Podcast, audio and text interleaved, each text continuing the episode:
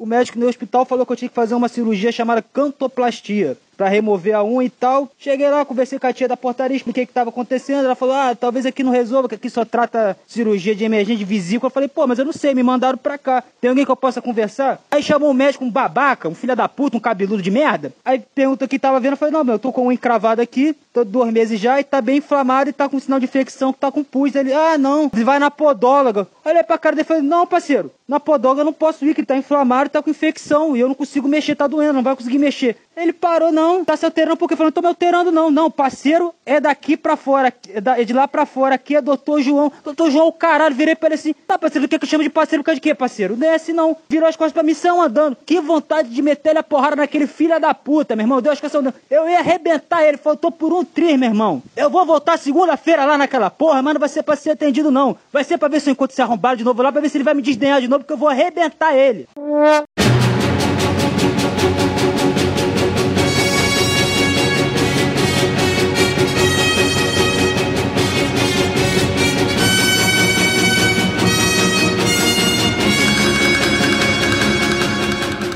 Começando mais um MartelaCast, então um bom momento aí para você que está ouvindo. A nossa primeira, não, primeira, é, primeira gravação de 2021. A gente lançou o podcast de antipornografia aí, né, já, mas ele foi gravado no ano passado e lançado em 2021. Essa é a primeira gravação nesse ano novo que já começou muito bem, né? A gente teve corno aí invadindo o Capitólio, a gente teve é, é, é, Joe Biden perdoando Trump por conspiração. A gente teve tudo no mundo já em, em, em começo de 2021. Esse ano promete. E eu estou aqui, Suede Carvalho, com o Gabriel Carvalho, né? A gente não é da mesma família, mas a gente tem o mesmo sobrenome. E aí, Gabriel? Não, pô, é da mesma família sim. Você não sabe que judeu é tudo uma grande família de répteis alienígenas que vêm para dominar o mundo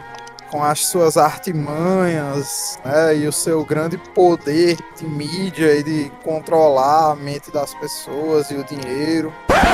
Você está me desafiando com suas pegadinhas, com suas manotas.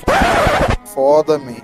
É, mas dizem aí que tu, é. É, Dizem que é, né? Porra, a gente é foda. aí, aí se ligue, além do, além do corno, aí teve a, a véia da Estátua da Liberdade, teve a doida com a camisa do Não Pisa na Minhoca, que ironicamente, ironicamente foi morta pisoteada. Né? É, don't tread on me, pero no mucho.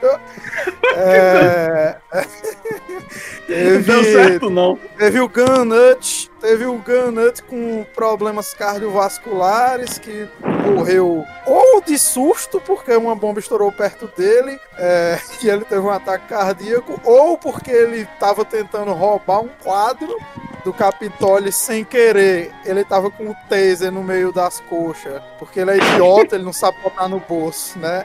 E ele acabou eletrocutando os próprios testículos, aí por uma coisa ou por outra. São ambos motivos muito idiotas para você ter um ataque cardíaco. É. Né? Teve um outro que teve um derrame de tanta emoção. Foi a, o cara lá que é o dono do portal Trumparu.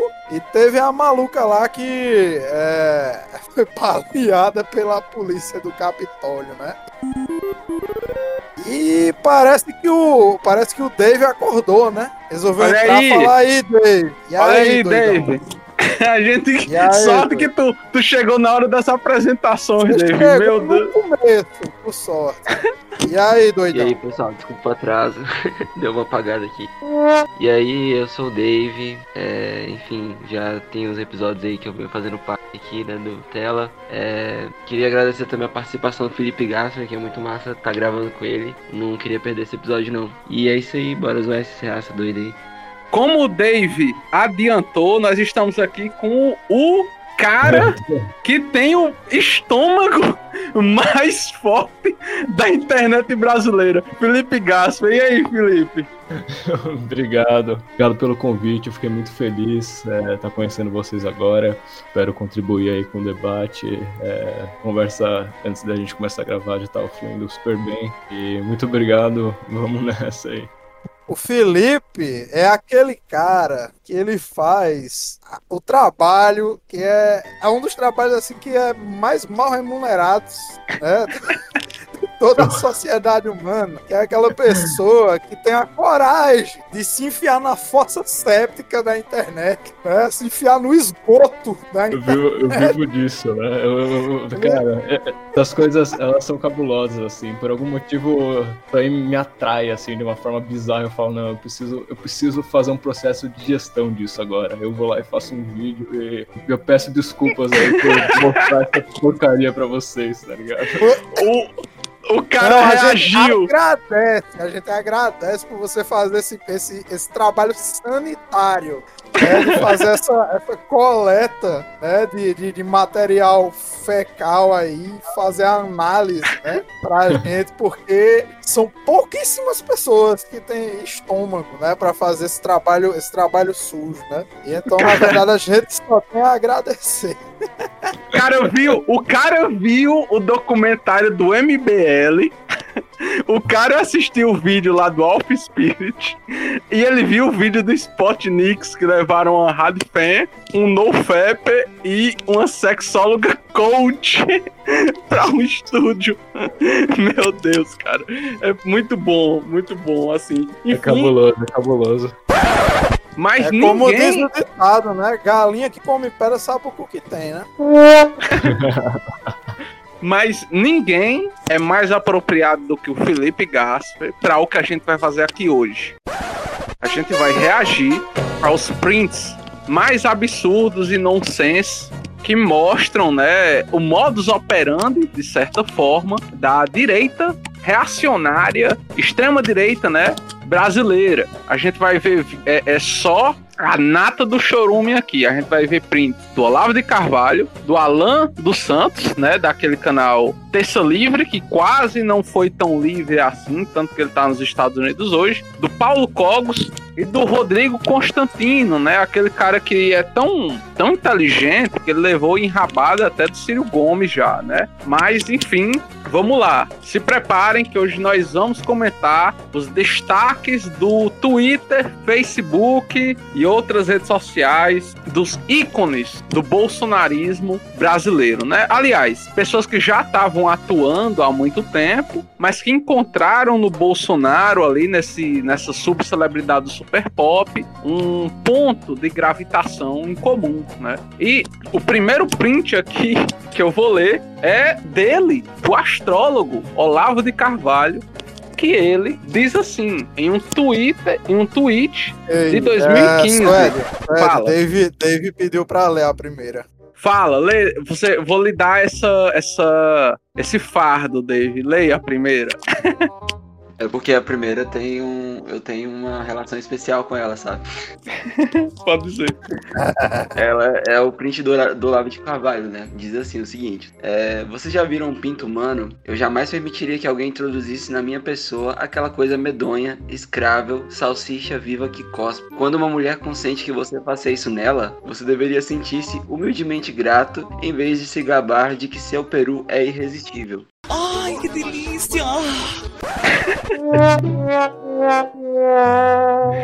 Maravilha isso, cara. Quem, quem quer comentar essa, essa, essa maravilha aqui, né, da, da literatura brasileira, né, esse- essa obra desse grande astrólogo, né, que inclusive eu, na minha concepção supera em muito aquele é, um, um grande astrólogo brasileiro, o Dave, que você conheça. O qual é o nome daquele cara? Um astrólogo é brasileiro. Walter Qual- Mercado. Sei lá, astrólogo.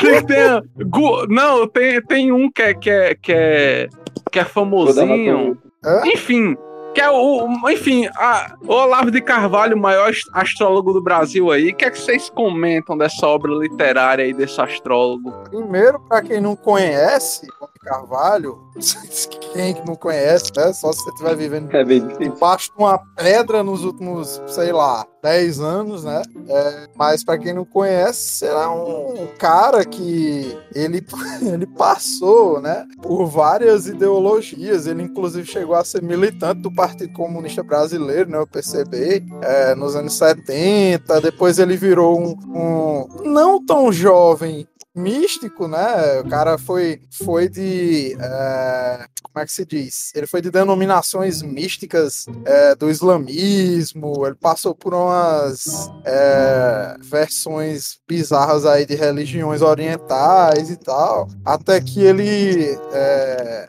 acabou chegando na astrologia, por- pelo que ele é mais conhecido, né? Embora ele tente se descolar né, da astrologia, porque hoje ele, hoje ele ganha a vida sendo um ideólogo de extrema direita, é, supostamente religioso ultraconservador, né?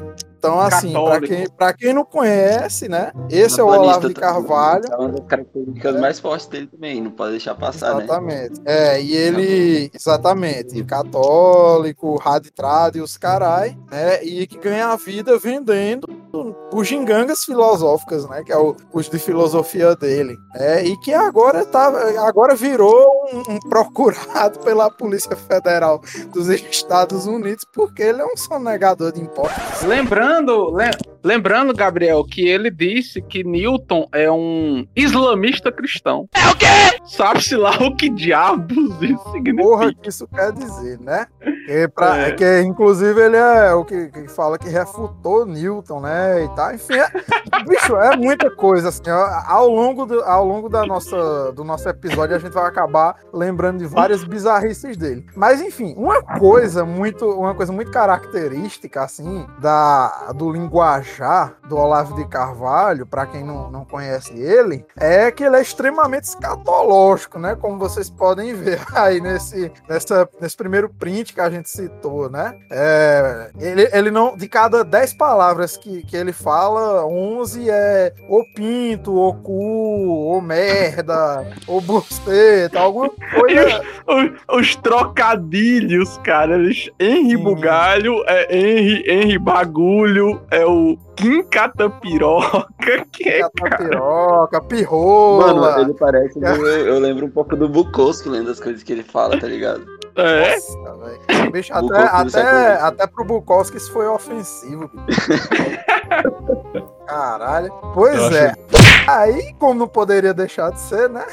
Fala, Felipe, foi mal. É, o que eu acho cabuloso que é, nesse, nesse primeiro print que ele fala, ele vai descrevendo, né, como ele, ele vê o, o pinto humano, me lembra muito daquele episódio, não sei se vocês manjam, vocês gostam de South Park. ah, sou paga É massa, é massa. Puta, eu acho muito foda. Tem um que tem o Sr. Garrison, acho que é o nome dele, que é aquele professor, e ele começa a escrever um romance. E aí o romance começa a ter umas cenas de sexo, assim, e ele começa a descrever com muitos detalhes, assim, o, a parte masculina, sabe? Pô, a rola do cara era grande, não sei o quê. E aí quando vai descrever assim da mulher, é assim, uma coisa muito básica. A galera, ué, mas o que que tá acontecendo aqui? E aí ele começa a ver que ele tá começando a se sentir atraído, sabe? Pelo, pelo pau do- do- dos homens, ele começa a se identificar gay, assim. Então me lembra muito essa, é, o próprio Olavo, assim. Aí, tem aí uma fantasia que ele, ele mostra com o cu, com o pênis, ele vai descrevendo isso, imaginando as coisas dele, e na cabeça de- dele isso é uma ofensa, né? Porque ele mesmo não se identifica, aquela velha história, todo cara que ele tem essa pinta de machão e é homofóbico, no fundo o cara é gay, né? Essa, essa é a grande real aí do, do Olavo. Cara, ele é extremamente específico, cara. Ele é extremamente específico. Não, não, peraí, pessoal. Mas ele já experimentou. Tem aqui, ó, outro, outro print aqui do, do, do astrólogo. Olavo de Carvalho aqui, ele disse, né? Ele escreveu isso, eh, foi em 2016. Ele disse: Confesso que já fiz sexo anal 15 vezes, mas até hoje não compreendo como um gaysista pode sentir prazer sendo penetrado por uma piroca enorme e cabeçuda. Não quero isso no meu cu. Dá pra imaginar ele digitando isso, tipo, meio que babando, assim, tá ligado? Nossa senhora. Gente, gente, O ele cara não. tá tentando é, se convencer. ele né? só fez própria. isso. ele só fez isso 15 vezes, que era só pra ter certeza que ele não gostava mesmo. É que é assim, você sabe, né? Uma vez só, assim, você não sabe, né? Tem que fazer mais algumas vezes pra ter certeza. Não, assim, claro, óbvio, né? Isso, obviamente, não tem nenhum problema, mas é um modus operandi dessa direita aí, né? Você pega Assim, uma, uma, coisa, quem, quem é LGBT, né, eu, por exemplo, e tal, sabe que os conservadores não concebem uma vida romântica pra gente. É, para eles, tudo é, tudo em relação a nós é sexualizado. Quando eles pensam, por exemplo, em dois homens tendo um relacionamento, eles não imaginam duas pessoas se apaixonando, eles não imaginam é, duas pessoas se conhecendo, dividindo segredos, sendo parceiras eles imaginam logo a questão do o cara tá dando cu, né? Porque é, é, é a é piroca uma... cabeçuda entrando no meu cu aqui. É, é assim que uma eles imaginam, né? Ou seja, eles não imaginam a, a subjetividade da coisa, eles imaginam a subversão dos papéis, né, de gênero que são construídos para o que deve ser ou que se imagina que seja um homem. Então, essa, essa divergência né, é, do costume, ela é dentro do senso comum, do que as pessoas são ensinadas desde, desde crianças, do que é um homem, do que é uma mulher, usadas por essa galera para inflamar a base política deles para um projeto político que a gente sabe muito bem qual é, né? Tipo, o Ano Olavo de Carvalho ele escreve esse tipo de coisa, além da óbvia vontade dele de, de fazer pela 16 sexta vez. Que demais! É também é, é, é o, o, ele sabe que isso vai inflamar um público para um projeto político que ele defende, né? que é o fascismo, que é o anticomunismo, que é o anti-esquerdismo. A gente sabe muito bem que é o modus operandi desse povo. Né? Então, vocês querem comentar algo sobre isso? Cara, eu só acho que o Lavo de Carvalho é um, um bom material aí pro nosso querido desentupidor de fossa, cara, Felipe Gasper, com todo o meu coração aqui dizendo isso.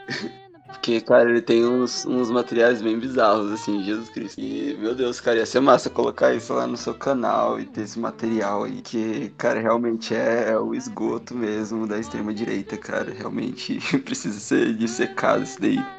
Não, total, eu vou, eu vou pensar se eu, se eu, faço isso, eu acho, eu gostei da sugestão, eu acho que a Suede, ela fala muito bem, é, sem falar que é, você também falar de, de, pornografia, dessas cenas explícitas, né, é, que escrevendo, é uma forma e acaba não sei se é uma forma de anestesiamento, mas ele é, é, uma mensagem muito clara, sabe? É uma mensagem muito clara, você não precisa pensar muito. E para essa galera que é conservadora, eles já sabem que aquilo é ruim. Então qualquer coisa relacionada a essa coisa é, explícita que ele vai descrevendo, já automaticamente é ruim com a própria pra próxima mensagem, né? Que é muito na linha que a Sword estava falando. É, é, cabuloso, esses caras são, são cabulosos, assim. Eu acho que mergulhar nisso não tem como é, não dar uma, uma risada, mas também perceber o que está aí por trás. É claramente um projeto político mesmo. E radical, né? De extrema direita. É, e é interessante também, tem essa coisa do Olavo, ele ser um. O Gabriel colocou, né, que ele estava envolvido com o seito islâmico, e ele tem muito essa narrativa do converter. Ah, eu era um eu já fui comunista, eu já fui de seita islâmica e agora eu sou católico, eu me converti, conheci Deus e tal. Aham, uhum, sim. Essa é uma forma também dele corroborar com esse discurso, de tipo, olha, eu já fiz, mas hoje eu conheci Deus e tô, né, nessa... É meio que aquela coisa do, do evangélico, né, da pessoa que faz o diabo 4 e depois vira evangélica e começa a defender um discurso conservador. Mas o Olavo, ele não é qualquer católico. É, é importante a gente colocar isso. O Olavo Olavo, ele é parte de um grupo dentro da Igreja Católica, que são os tradicionalistas, os perennialistas. O, o que é esse pessoal? É um pessoal que dentro da Igreja Católica, junto com aquele padre brasileiro, Paulo Ricardo, não sei se vocês sabem quem ele é, vocês já viram coisas dele Facebook. a gente sabe. Pronto. Eles defendem um catolicismo medieval, tá ligado? Eles defendem uma, uma volta às práticas católicas do medievo. aquelas hierarquias aristocráticas, ou seja, uma coisa muito conservadora. Ou seja, ele faz parte, dentro do catolicismo, de uma galera tradicionalista que defende uma sociedade mais aristocrática, né, que seja reflexo de como o clero é ou deveria ser. Ou seja, é dentro da Igreja Católica. Ele Exatamente. quer restaurar o feudalismo. Quer dizer, o cara é mais reacionário do que os capitalistas. Né? Ele quer retroceder para algo mais reacionário do que o capitalismo. Pois é, só que. Não, pode falar. Não, fala, fala, Gasper. Você é o convidado. Não, não, é que eu lembrei de imediato também a própria proposta roupiana, que é, Hope é um dos pais aí do, do anarcocapitalismo, da praga aí da internet. Democracia, de um Deus que falhou, é dele. Pois é, pois é exatamente isso. Ele faz um elogio à monarquia, né? Exatamente esse clero, essa aristocracia que vai dominar e, e vai criar um, a partir dessa criação, estabelecer uma nova moral, novos costumes volumes e facilitar a acumulação de capital, né?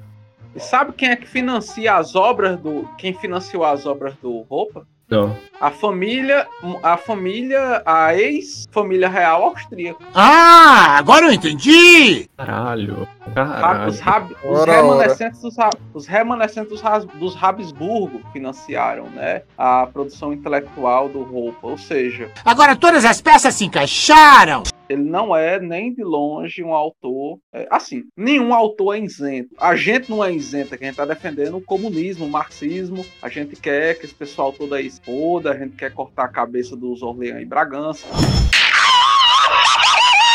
todo mundo sabe, né? Que ainda o, o, os republicanos aqui no Brasil foram todos muito trouxas, né? E, e não fizeram isso. A, a gente, é, se Deus quiser, a gente faz. Até porque a, a, a, República aqui foi um, um, golpe militar, foi uma coisa feita toda. É, como é a palavra? Uma coisa toda corporativista dos militares e tal. Foi uma palhaçada, né? Também como tudo no Brasil é, né? Foi quase tudo foi uma coisa corporativista militar. Essa é uma tristeza da história brasileira, né? Mas enfim, é, a, gente, a gente não é isento aqui e o Roupa definitivamente não é. Defende um projeto fascista de extrema direita e, e o, o, que, assim, genericamente o que define o fascismo é uma nostalgia utópica que serve para defender os interesses do capital de forma autoritária. Então é uma volta a um passado glorioso que serve, tanto no sentido moral, como no sentido político, no sentido estético, que serve para embasar interesses do presente das classes dominantes. Então, quando o Olavo ele vai contra toda a moral,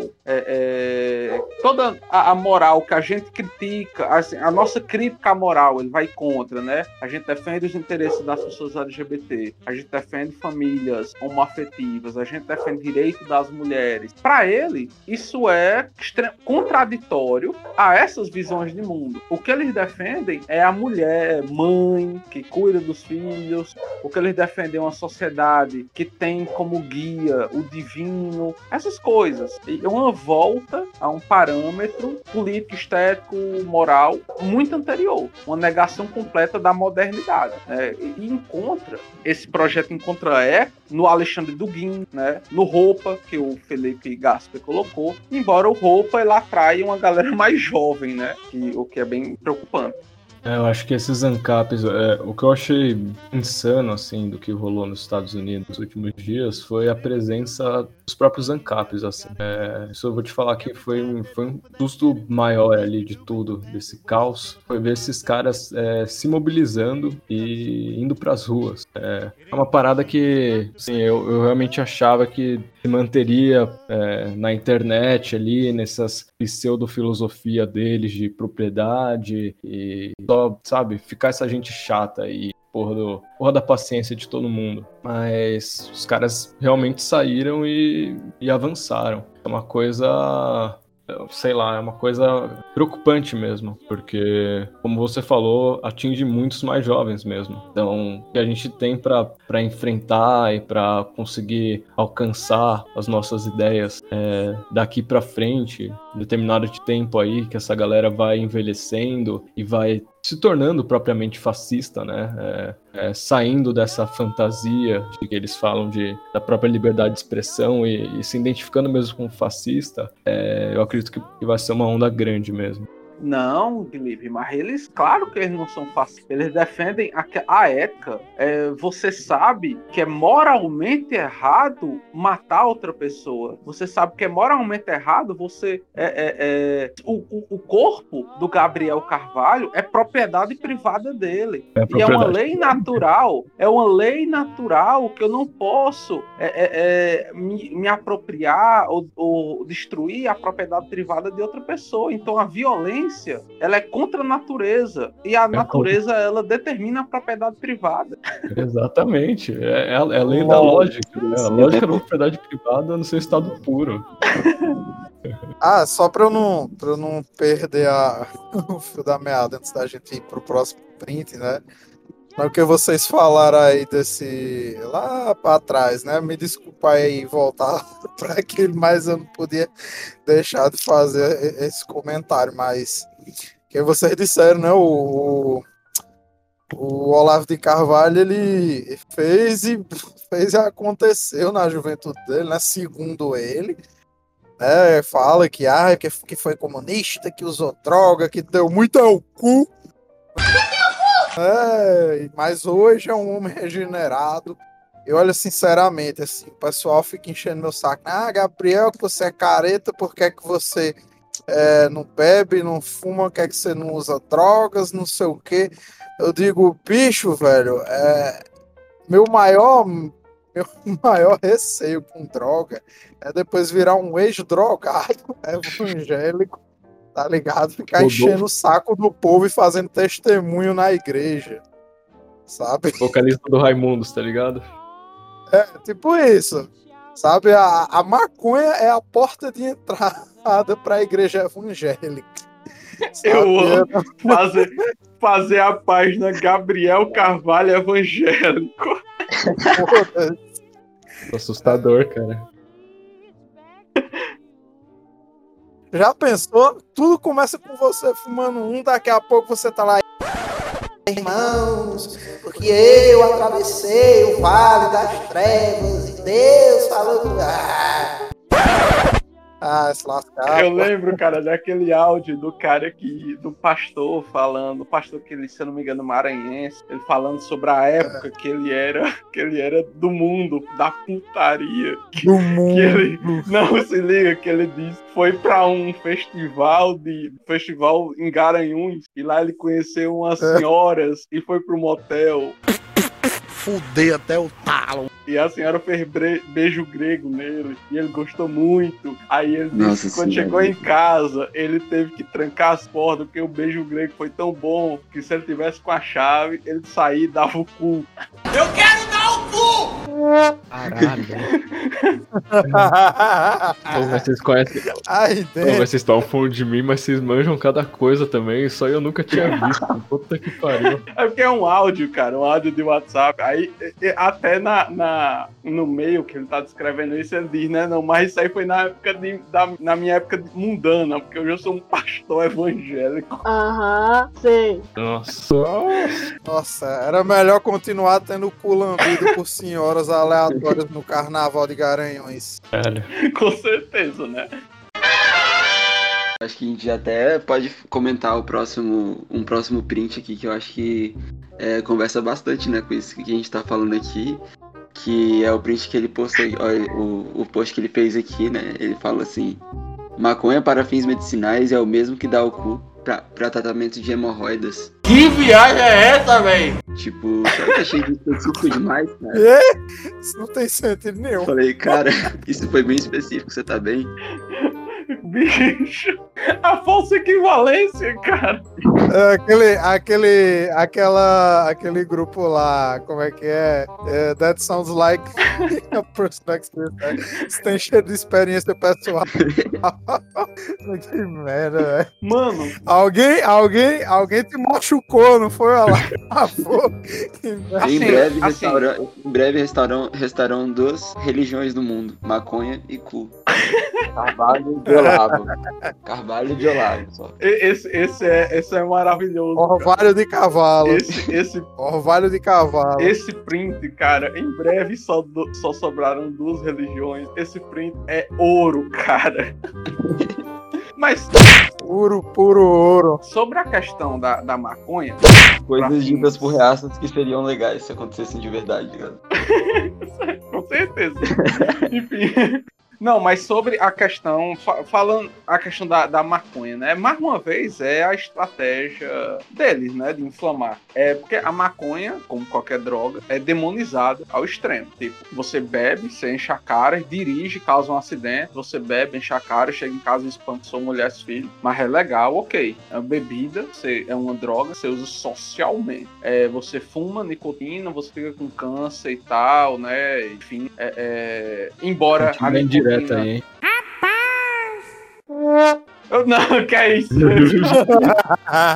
é, dá, dá problema cardiovascular também. Não, tá? mas enfim. Vários. Você, você tem essas drogas que são legais, você tem uma imagem sobre elas que elas são é, é, não são ruins. Elas, elas fazem mal, mas não são essa coisa que destrói você. Então, a maconha, pelo seu caráter legal, apesar dela ser muito menos danosa do que, do que nicotina, tabaco e é, é, álcool, ela tá nesse campo, nesse escopo, né? Então, quando a gente defende, por exemplo, a, a- legalização da maconha, o uso medici- medicinal da maconha, eles brincam, os conservadores, com essa imagem, né? De que a gente tá defendendo droga, de que a gente tá defendendo traficante. E, na minha concepção, é o que o, é, é o, que o Olavo tá fazendo nesse post aqui, né? Ele tá é, é, é, zoando com uma tese que parte da esquerda tem e que é uma tese que muitas vezes é usada pela pessoal da extrema direita para dizer que a gente defende traficante. O pessoal acha que a maconha pra, pra fim medicinal é, é o cara pegar uma tora do tamanho do meu braço, tá ligado? De, de, um pre, de um prensadão vagabundo cheio de um monte de merda de vaca e veneno de rato misturado no meio, tá ligado? Na cachoeira, fumar tora gigante, maconha. E, e fumar pra, pra, pra, pra depressão e pra esquizofrenia. Errou! Não, é. Você geralmente vai ser um extrato de CBD, é, de THC que diga, CBD não. CBD é o que deixa, que deixa os meninos loucos. Ficar muito maconha. É o THC que tem uns fins medicinais, né? Mas eles acham que é isso. Você fala de maconha medicinal, é- é- eles imaginam que você quer que todo mundo fique fumando um, tá ligado? Todo dia, mas não é. É- são outras formas. Né, de são outros produtos derivados da maconha, não é, não é o beck, tá em- Tipo, em- é, já, já começa aí a Não, burrice, né? embora. Não, o que eu acho muito louco aí também, é claro que tem a especificação da maconha, mas uma coisa que rola muito e que os próprios liberais são muito bons fazerem isso, e a, a- a direita radical também faz isso com excelência, né, o campo deles, mas é a própria dinâmica de colocar o medo, né? O que acontece? Os liberais, eles têm muito esse lance de, por exemplo, começar a falar de política e depois ir pra uma coisa quase metafísica, assim, sabe? E teológica. Começar a falar, ah, porque, sei lá, falar de política, não, não, mas o ser humano, ele, ele é ruim por natureza, ele é mau. Então, assim, se a gente sair desse sistema da democracia liberal, do capitalismo, isso aqui vai virar uma bagunça, entendeu? As pessoas vão se matar, vai ficar muito pior. Então, vocês fiquem com medo e, e aceitem que as coisas estão boas assim, sabe? Mas eu acho que esse tweet do Olavo, é, além dessa própria criminalização, essa tosquice sobre a maconha, é um lance de falar assim, ó, galera, é, que a gente tá, tá, o que a gente vai enfrentar também daqui a um tempo, sabe? Que a gente já tá vivendo agora isso, é, é- é exatamente essa decadência da religião e da mora- moralidade, entendeu? Então, assim, sem moral, as pessoas vão dar o cu e começar a fumar maconha, entendeu? É, que nem, puta, sei se vocês já viram aquela frase, é, que é preconceituosa pra caralho também, mas que antigamente era bonito fumar e feio dar o cu, e hoje é, é bonito dar o cu e feio fumar. Não sei se vocês já ouviram essa porra aí. Nossa, que bosta. Muitas vezes aparece isso aí. Nossa, Então, Boomer mas- post. que merda, hein? Boomer post. É exatamente isso, exatamente isso. É exatamente é, é, essa proposta de falar assim, ó, a gente tá vivendo uma decadência moral agora. É, é isso que tá acontecendo. A esquerda, o marxismo cultural tá chegando aí, tá acabando com a religião e agora só vai sobrar cu e maconha. E, e o fim da família, tá ligado? É isso. Então, é, é cabuloso, assim, porque isso aí, pra, pra quem já tem essa, essa predisposição né, mental, como a gente estava falando, de associar é, a, homossexualidade e a maconha ao que é ruim, eles usam isso assim muito bem mesmo.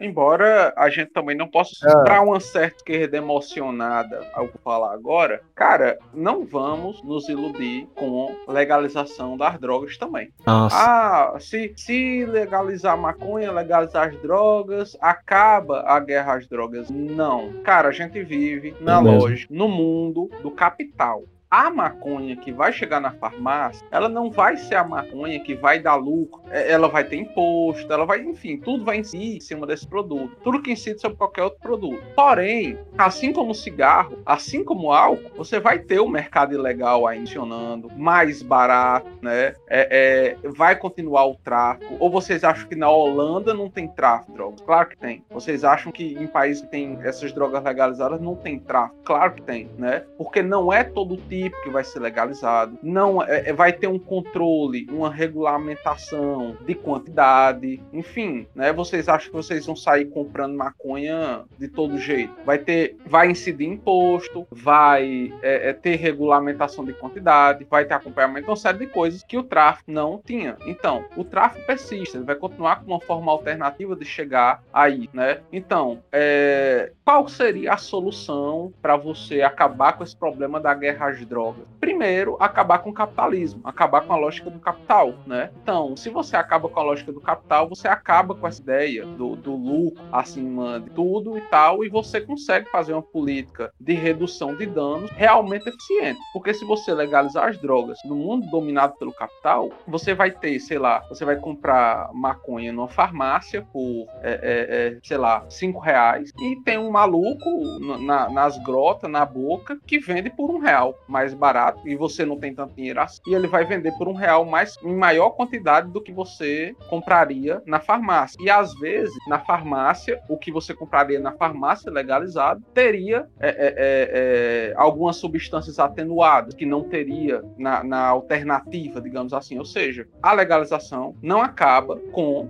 é, o tráfico, embora resolva alguns problemas. Óbvio, por exemplo, a questão da posse, né? Você ser pego portando. As prisões por posse diminuiriam, mas o tráfico e a guerra às drogas não. Até porque essas empresas que, trafica, que traficam legal, iriam vender legalmente essas drogas, elas iriam que- querer acabar com esse mercado ilegal. Ou seja, a guerra às drogas, ela não ia acabar. Ela só ia, ela só tomaria uma outra forma. Ou seja, também não vamos nos iludir. Alguns problemas seriam resolvidos, porém outros são inerentes à própria lógica do capital, né? Então, Sim. apesar de nós sermos aqui favoráveis, eu imagino, né, todo mundo aqui é favorável a, a- a uma- uma- um abrandamento dessa política, a gente também não pode ser emocionado de achar que imediatamente ou que dentro do capitalismo isso vai se resolver, né?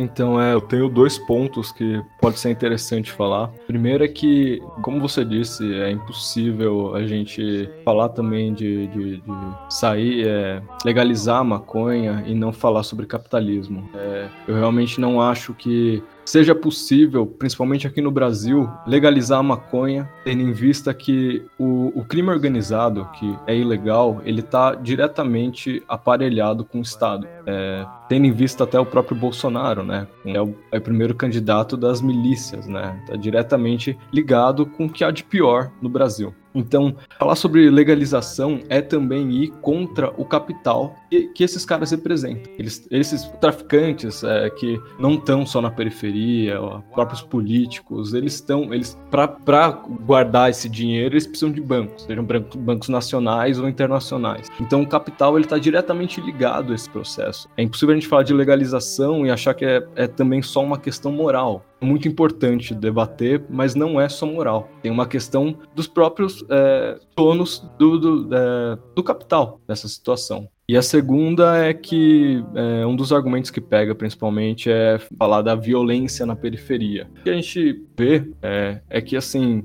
que a gente tem hoje não é mais uma reserva de trabalhadores que estão desempregados e estão esperando para trabalhar, sair da crise. A questão é que, de fato, é, não tem mais trabalho suficiente. Então, essas pessoas que ficam à margem da sociedade, esses corpos que, na maior parte das vezes, são pretos, eles acabam sendo é, executados mesmo. É um processo de execução das próprias autoridades para regular e, e administrar as pessoas. Então eu não, não vejo uma saída clara é, para simplesmente falar assim: ah, vamos legalizar e acaba com o crime organizado e as pessoas vão parar de morrer e vão parar de ser presas. Eu acho que serão criadas outras formas de matar pretos, de prender pretos e assim por diante, porque mais uma vez está tudo ligado ao sistema econômico e social que a gente está inserido de classe e a sociedade do dinheiro, né? Eu acho bem interessante isso que o Gasper falou, porque realmente isso, né? É, essa execução em massa aí, né? Essa chacina em massa que acontece, né? Essa política do genocídio aí, é, ela não é uma, uma assim, dentro da, da, da guerra às drogas, a, guerra, a própria guerra às drogas já foi construída, né? Pra, pra ter essa desculpa, né? De fazer esse controle desses corpos, né? Mais marginalizados, especialmente é, os corpos mais marginalizados que são pretos, né? É, enfim, é, os descendentes aí da, da época da escravidão, né? Dos escravizados. É justamente isso, cara. Tipo, mesmo que se acabe, assim, é, essa, essa política é, de guerra às drogas, assim, existirão outros, com certeza, outros, outros mecanismos, né? para fazer esse controle. E aí tu vê que esse tipo de crítica é, à, à, legalização das drogas, assim, é, é uma crítica que não tem base nenhuma, né? Não tem critério, assim. Então, quando o Olavo de Carvalho, assemelhados dele, vão, vão defender que ah, é, as drogas são uma libertinagem, né? Maconha e não sei o que, não tem que, não tem que legalizar porque, é, enfim, é coisa de, de maconheiro que dá o cu e não sei o que. Eles vão criando essa estética, né? Que é uma estética sem, sem critério, porque, assim, é que nem a Suede mencionou, a gente tem a, a, a bebida, né? E, e, o cigarro, que são drogas também, que fazem muito mal, mas tem toda essa estética construída, né? E é uma estética que funciona muito bem pro, pro, é, pro, pro mercado, assim, como um todo, né? Porque ao mesmo tempo que você tem é, um grande lucro com, com, essas, com essas drogas legalizadas aí, é, você também tem uma certa, um certo, é, uma certa disseminação de, alienação, né? É, então você remedia é, muitas vezes é, é, algumas, algumas questões que o capitalismo traz para as pessoas, né? algumas, assim, tipo, quando, quando a pessoa trabalha o dia inteiro, né? Ou ela vive numa desgraça porque o sistema capitalista meio que empurra ela para uma realidade que não é muito proveitosa, você tem essas, essas drogas que eles liberam, né? Para poder remediar mediar isso e ao mesmo tempo é um, um controle né, que você está tendo sobre essa população, porque são drogas que trazem doenças, são drogas que é, te afastam de um pensamento mais crítico, né? Enquanto a maconha, por exemplo, é uma droga que não necessariamente vai te libertar de, disso, né? Que também pode ser usada como uma forma de controle, mas a gente também tem é, o, o mercado do genocídio, né? Vamos dizer assim, que também é um mercado muito lucrativo, né? Ou seja, a gente tem prisões aí superlotadas hoje em dia, é, é o segundo país, né? Com, se eu não me engano, com maior número de aprisionados, né? Então também é o um mercado. Então Mi meio que milícias, né? Milícia. Tudo isso, tudo, todo esse mercado ele vai sendo construído em cima de uma estética, né? Você vê que esses critérios eles não têm base nenhuma. Você tem drogas que funcionam para umas coisas e para outras e eles vão defender de maneiras diferentes. Não tem um, um critério de dizer ah, drogas são ruins e ponto, ou sei lá, libera as drogas e ponto, sabe? Eles vão malear isso de acordo com uma necessidade que é uma necessidade capitalista mesmo, né? Uma necessidade mercantilizada, serve para propósitos muito muito específicos, né? Como esse propósito de controle da população, de alienação, né? Enfim, achei bem interessante isso que o Gasper falou, né? Me fez pensar um pouco nisso. Fala, Gabriel. Opa! Foi mal, tava com o microfone desligado.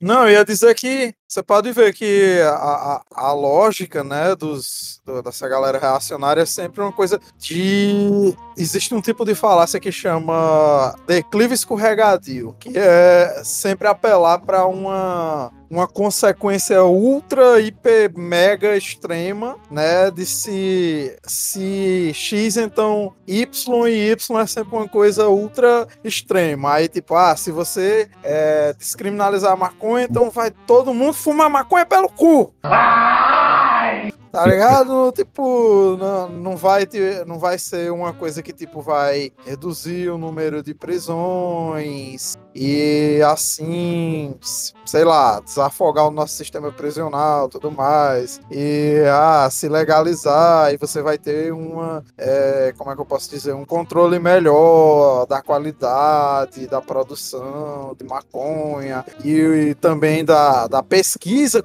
também, que é extremamente importante, que é a pesquisa científica, né, dos benefícios que a maconha pode ter, é, é foda, porque aí você fala, ah, os benefícios da maconha, o pessoal já pensa maconha como é, o Beck, né? Show! Drogado! O pessoal não pensa como a planta que tem uma série de, enfim, é, propriedades, né, medicinais, como também propriedades tecnológicas, né? A gente pode lembrar, por exemplo, que é, usavam maconha, por exemplo, para fazer corda de paraquedas, enfim, umas, umas merda assim, tá ligado? Tanta coisa que, que dá para fazer. Mas a primeira coisa que os caras pensam quando você fala de, de legalização de, de maconha, eles já pensam logo nos malucos fumando um na rodinha, tocando cover ruim de, Urbana. de Matue Nat Roots. É, de Nat Roots.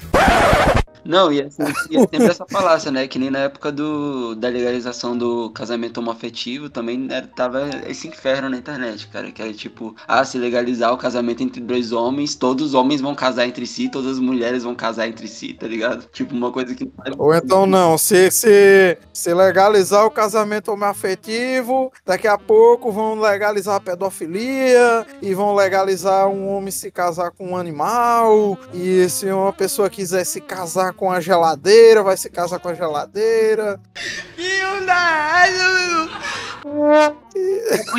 tá ligado? É sempre, o, o, Ola- é o- sempre um declive o escorregadio. Olavo de Carvalho, inclusive, defende essa linha de raciocínio, viu? De que, ai, daqui a pouco. Então... Ele diz, inclusive, que a esquerda luta pela legalização da pedofilia e ele diz que tem um- uma série de intelectuais de esquerda que fizeram uma petição para legalizar a pedofilia na França. Ele não consegue dizer quais são os intelectuais e quando foi isso, mas ele tem. É, então, Suede, assim, a bem da verdade, real- isso realmente rolou na França.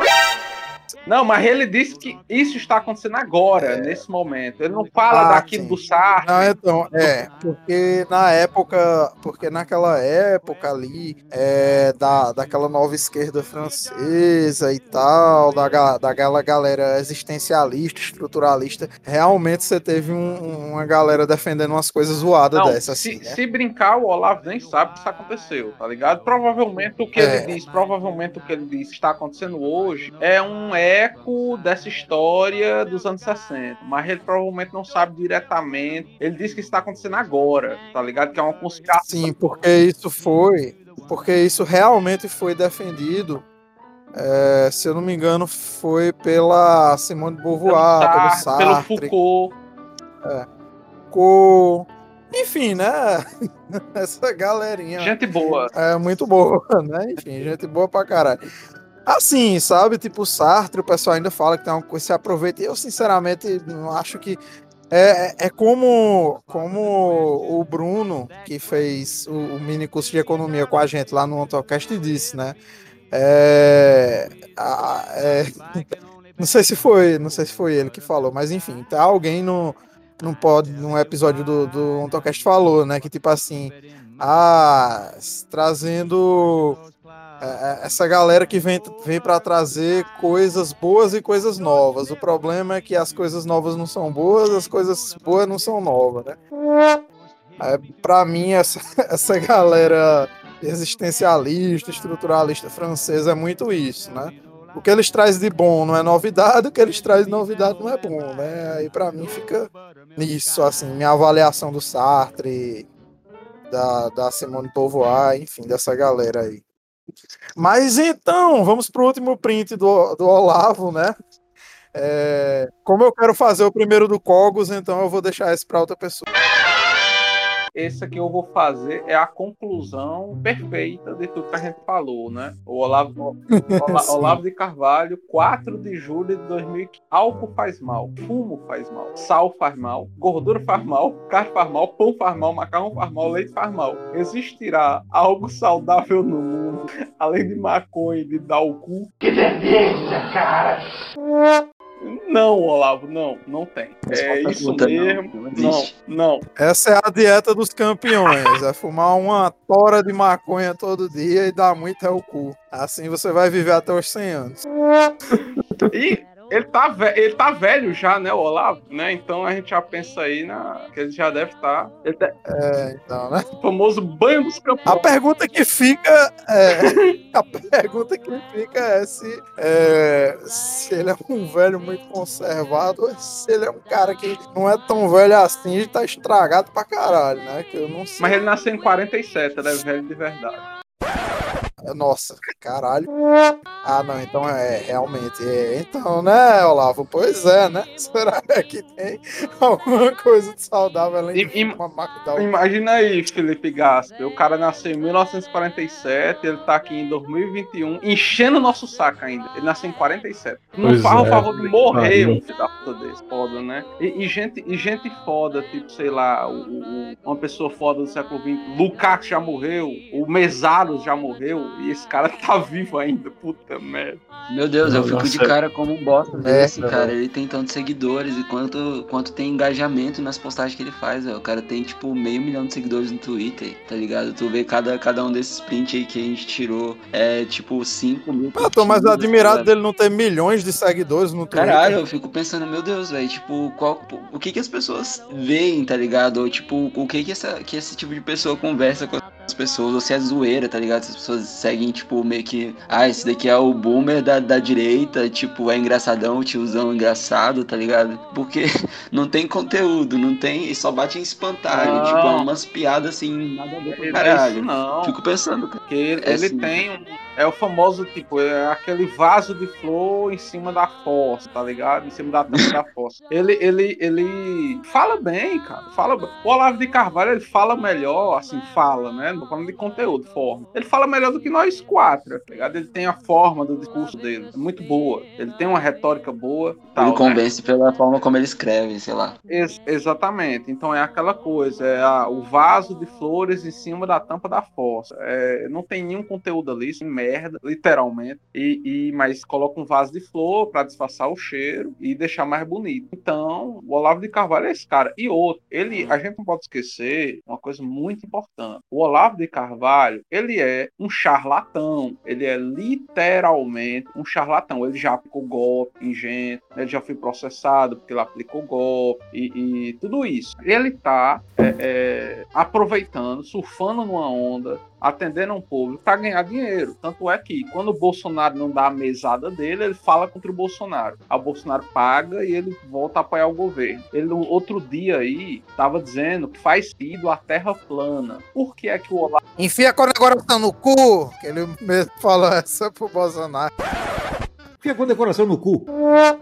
o, o, o, Mas o- direto ele fala da Terra plana, pô. Direto Não, ele mas- plana. Mas se liga, por que é isso? É que o Olavo acredita que a Terra é plana? Não, cara, não é. É porque ele quer entrar nesse nicho do conservadorismo, tá ligado? Ele não estava nesse nicho e ele quer ser o guru dessa galera também. Ele quer o pessoal terraplanista fazendo o curso dele. Ele quer ser o guru dos terraplanistas também. O cara é um charlatão. Ele, ele acredita de verdade em muito das besteiras que fala. Claro que ele acredita. Só que tem esse lado também de ser um, um charlatão, tá ligado? Ele, ele é um enganador, ele é um vigarista. Um vigarista mesmo. Ele, ele muita coisa Sim, que ele fala. meio que eu acho que eu percebo um pouco disso também, que ele meio que é demagogo, assim, um pouco, né? Ele fala meio que o que a galera conservadora quer ouvir, e daí ele ganha em cima disso, né? Ganha seguidores, né? Consequentemente ganha parte dele, né? De dinheiro e. É, ele, acredita mesmo em muita da babosa ele fala, sim, só que muito do que ele fala também é para ganhar dinheiro, né? Inclusive, essa, na minha concepção, essa tentativa, essa aproximação dele com o pessoal da Terra plana é uma forma de, de ganhar um nicho novo. Porque, incrivelmente, são 11 milhões de pessoas no Brasil acreditando que a Terra é plana. Não sei, isso é absurdo, Ô, louco. mas é um, é um público grande. Você, você faz uma vida mantendo esse pessoal nessa, nesse delito, tá ligado? Então, é isso que o Olavo de Carvalho tá fazendo, é isso que ele faz, ele sempre fez, ele é um golpista, ele é um charlatão, é um vigarista, que, a bem de todos nós, devia estar preso, né, pegando uma cana por, por ser um vigarista, né? Mas parece que nem o pedófilo lá do Caetano Veloso vai ter os 3 milhões que ele devia pagar, mas enfim, né? Fala, Gabriel Carvalho. Primeiro print aí do Paulinho. Então, né, saindo da, saindo da astrologia e da Terra plana, agora a gente vai para as teorias conspiratórias é, do, do ancapismo, né, e, e- do negacionismo científico contra é, a vacina e o isolamento social. E claro que não poderia deixar de ser o nosso menino, nosso garotinho, o nosso inhonho quatrocentão, né, da, Quero andar de tanque, porra! Eu quero andar de tanque! Eu quero andar de tanque, filha da puta! Paulinho Cogos, né? Paulinho Cogos, é herdeiro aí da família Cogos, né? É, e aí, claro que não poderia deixar de ser um print sobre a situação aí, né? Do, do- de toda a questão da pandemia. né? Então, acho que tem uma situação muito engraçada. É, e esse print aqui eu, vou, eu acho que vai ser mais engraçado se eu ler ele é, da forma invertida do que tá aqui, né? Mas, mas ele, ele fez um, um, um tweet que ele dizia: Porra de álcool gel! Acha que eu sou viado, caralho? e aí, um dia depois, Caralho, a voz, aparece o Paulinho voz, velho, com- igualzinho. aparece uma- outro print, né? Do Two days later. Atenção, Furiancap de todo o Brasil, depois de seguidos testes no hospital Albert Einstein, declaro que, infelizmente, eu e minha mãe, Lígia Cogos, contraímos o coronavírus. Ficarei em isolamento pelos próximos dias. Deus os abençoe! Depois dessa dá pra imaginar ele levantando uma espada, assim, voltando pra casa, assim, tá ligado? Cru... São guerreiros! guerreiro! Estão com o coronavírus! É, velho. Aqui do alto do meu tanque, do meu cavalo. Ei, cara, eu lembrei bicho, daquele vídeo lá do Cruzado Brasileiro. Patriotas! Patriotas! Venho de longe em sagrada missão! Dia 15 de março, venha comigo contra os comunistas e traidores da pátria! Vamos resgatar nosso país, nossa bandeira! Ordenar é progresso! René! Have No! Bicho, vergonha alheia. Eita. Cara, Aquele cara, velho, como era o nome dele? Porra, do tempo, do tempo das manifestações do impeachment, porra. Que ele era Augusto. Augusto não sei o que. Augusto blá blá blá. sei lá. a guerra! Aquele cara que ele fala assim: Você, patriota, tem que ir pra rua e tem que ser agora, no dia 7 de setembro. O exército precisa de você Rola no cu. Isso tem que ser dia 7 de setembro agora! É isso que nós temos que fazer! Entendeu? E eu não quero mais conversinha! Eu quero Rola no cu. dia 7! Rola no cu. Rola no cu. Rola no cu. Rola no Para com essa porra aí, meu irmão!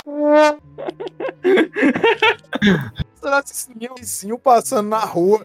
Pô, que esse maluco, velho, gritando dentro do carro aí, falando sozinho dentro do carro. Mas em- Ah, Em defesa desse maluco, ele não apoiou o Bolsonaro, viu? Por incrível que pareça. Ele Sério, apoiou velho? o Cabo da Ciolo. Sério? Apoiou o Cabo da Ciolo. Ah, é, mas coerente, né, pô? Porra, sinceramente, é uma coisa que eu fico puta, assim, que é, esse pessoal que apoiou o Bolsonaro, tipo, não, porque eu apoiei, porque ele é um cristão que defende a família. Maluco, o cara foi casado com, sei lá, parece três mulheres, tá ligado? É, é, E segu- segu- pá- segunda companheira dele só morou junto. Amancebado, Segundo viu? Segun- segunda, segunda companheira. É. Ou seja, pecando. É. Ele, ele viveu com ela em pecado. Um ele casou, um ele se amancebou, é, viveu com ela em pecado.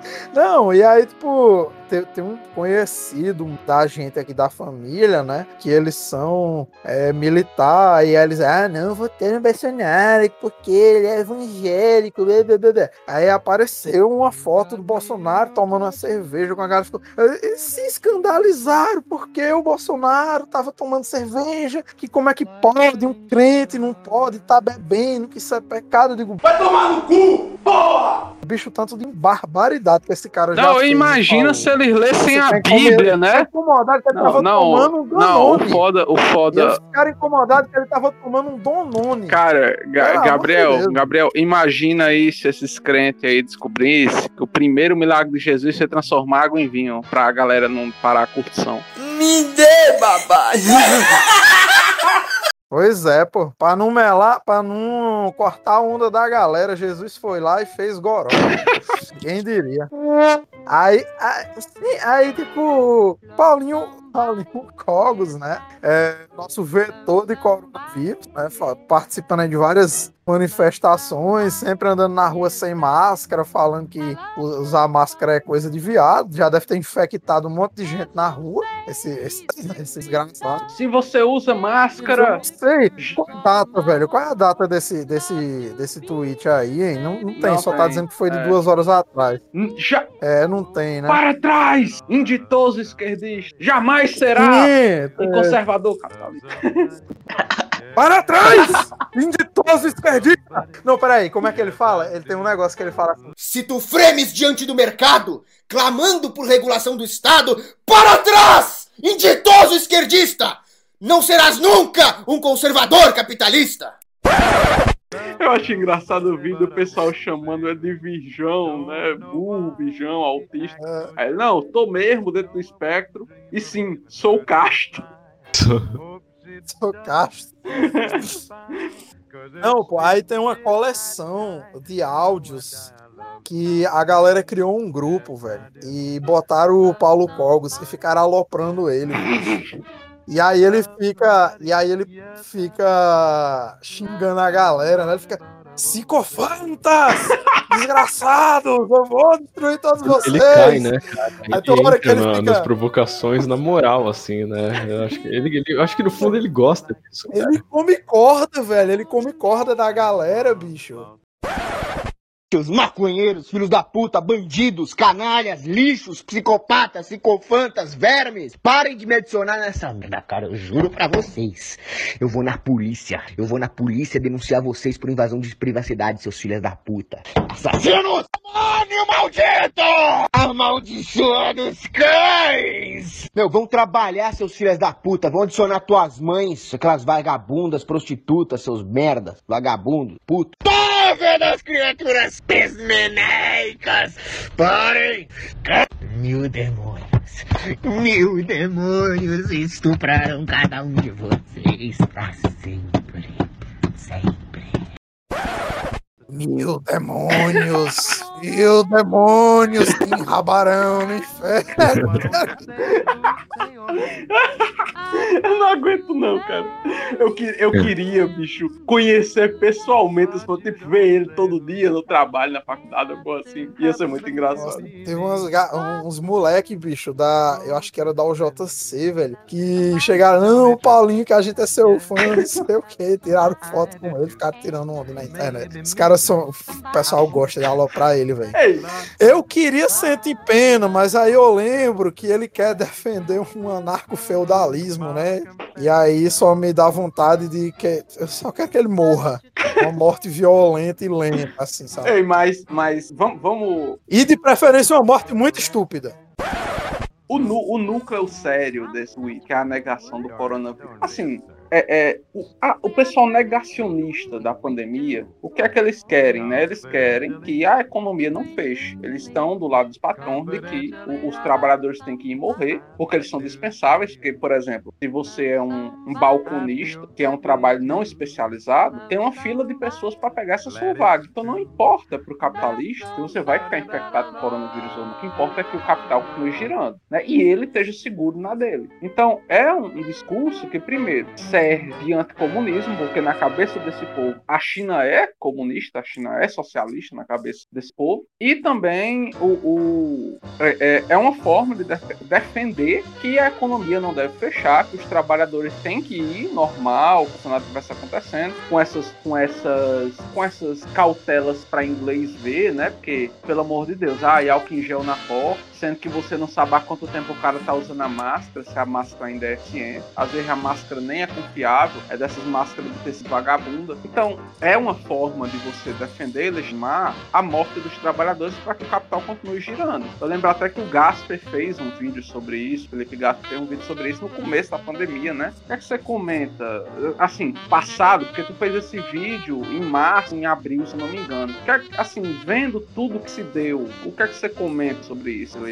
Cara, eu tava. Nesse vídeo eu tava bem em choque, cara, porque eu tava trabalhando no shopping é, como vendedor, então eu comecei a ver aquela parada se disseminando de uma forma rápida ali e a galera com um discurso muito: ó, oh, vamos, vamos entrar em pânico, tá bom? Tá tudo bem, trabalhar, relaxar, tá bom? E a galera de, de vendedores de outras lojas começando a ser dispensada, eu falei: puta que pariu, aqui vai ser uma porra. E aí acabaram fechando, demoraram muito ainda, na minha opinião, para fechar. E fecharam por pouco tempo, né? Depois abriram de novo, eu até voltei a trabalhar é, como vendedor. E é como você falou, assim, não, não tem uma máscara que a galera usa qualquer material, vagabunda, é, tira a máscara para comer, até aquela, acho que foi uma advogada bolsonarista, não sei se chegaram a ver isso. Acho que ela é juiz ou advogada. Ela fez um vídeo falando, ó, isso aqui é uma dica para vocês, para vocês andarem no shopping de boa. Compre um sorvete e aí vocês podem abaixar a máscara, tá bom? Ela tipo falou isso debochando, não sei se vocês chegaram a ver isso. Eu vi o que o Cogos fez sobre isso. Ele fez uma com choque na, tipo, andando com sorvete no shopping, assim, falando que, tipo, com sorvete não, não precisa usar máscara, que ninguém vai parar. Mas que filho da puta, olha aí, veja você. Isso, exatamente. Então, eu acho que o que a gente tá vivendo é é a própria natureza do, do liberalismo mesmo. Porque se a gente for analisar esse discurso a fundo, é, não dessas, desses, ah, vou ensinar como burlar, mas se você pegar gente falando assim, ah, eu não vou usar a máscara porque eu não sou obrigado, eu sou uma pessoa livre, eu faço o que eu quiser, não sou gado de ninguém. Isso é, é o discurso liberal do indivíduo acima da sociedade, a sua forma mais clara mesmo.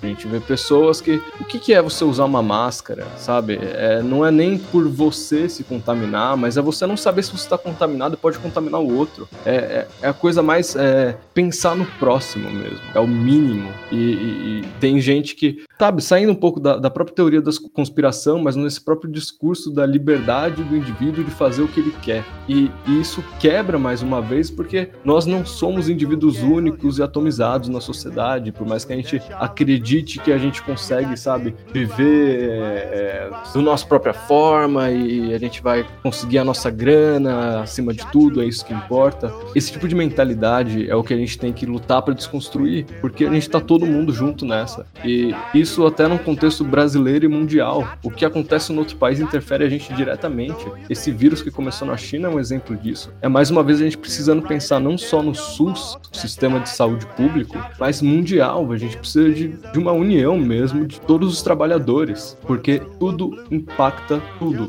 E é bizarro, agora indo um pouco na direção do Bolsonaro, como ele ele, ele colocou, é, esqueci o nome agora, mas ele meio que fechou a carteirinha dele de, de, de, vacinação. Então não tem como a gente saber se ele vai se vacinar ou não. Ele fez esse, essa, puta, eu esqueci o nome, esse sigilo, ele colocou em sigilo por 100 anos. Então, claro, 100 anos a gente vai descobrir se ele se vacinou ou não. Mas é uma coisa idiota, né? Porque se o cara é um, é um tá pregando que não vai usar vacina, que a vacina não funciona, não sei o que, por que que ele vai é, colocar em sigilo a carteirinha dele enquanto ele podia falar assim, ó, viu só, eu não tomei essa porra não, tá entendendo? Ah, olha aqui como eu sou macho. Nem isso esse cara faz, entendeu? Esse cara não tem nem coragem de fazer isso. É um filho da puta do caralho, é um genocida, literalmente. Porque ele com certeza, a primeira oportunidade que ele vai ter de tomar vacina, ele vai tomar e ele vai ficar imune. Esse é o problema. Não, e ele passou um recibo do caralho, né, velho? Que é tipo,